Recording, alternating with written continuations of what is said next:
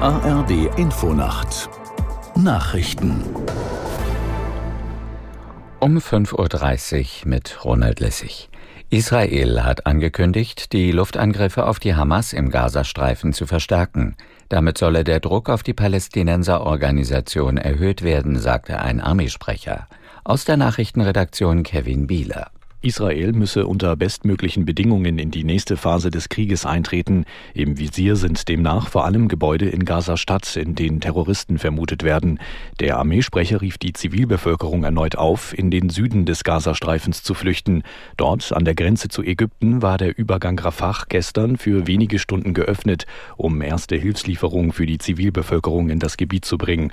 Dem ägyptischen Roten Halbmond zufolge waren es 20 Lastwagen, vor allem mit Nahrungs- und Arzneimitteln. Arzneimitteln. Das britische Militär hat ukrainische Ingenieure ausgebildet, damit sie die Energieinfrastruktur ihres Landes im Winter besser gegen russische Angriffe schützen können.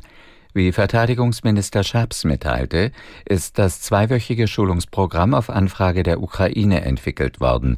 Die Teilnehmer hätten unter anderem gelernt, die Auswirkungen verschiedener Waffen und Sprengstoffe einzuschätzen. Die Schweizerinnen und Schweizer wählen heute ein neues Parlament. Es wird eine geringe Beteiligung erwartet, wie schon bei der Wahl vor vier Jahren, als nicht einmal die Hälfte der Stimmberechtigten wählen ging. Aus Bern Katrin Hondel. Nach den Umfragen könnte die nationalkonservative Schweizerische Volkspartei SVP auf mehr als 28 Prozent der Stimmen kommen. Ein Zugewinn von zwei bis drei Prozentpunkten für die schon seit 20 Jahren stärkste Partei in der Schweiz. Hauptthemen im Wahlkampf der SVP waren die Asyl- und Migrationspolitik. Neben den Rechtspopulisten kann laut Umfragen auch die Sozialdemokratische Partei bei der Parlamentswahl mit Zugewinnen rechnen.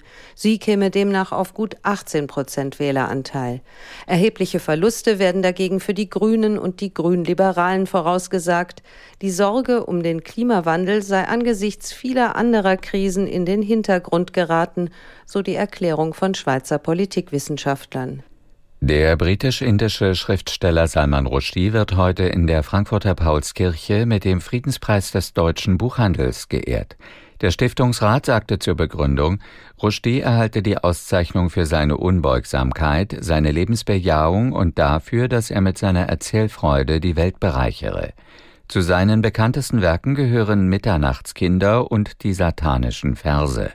Der Preis ist mit 25.000 Euro dotiert.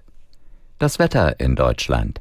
Im Westen und Norden nachlassende Schauer, nach Südosten hin zeitweise heiter, bei 10 bis 18 Grad, zur Nordsee hin windig.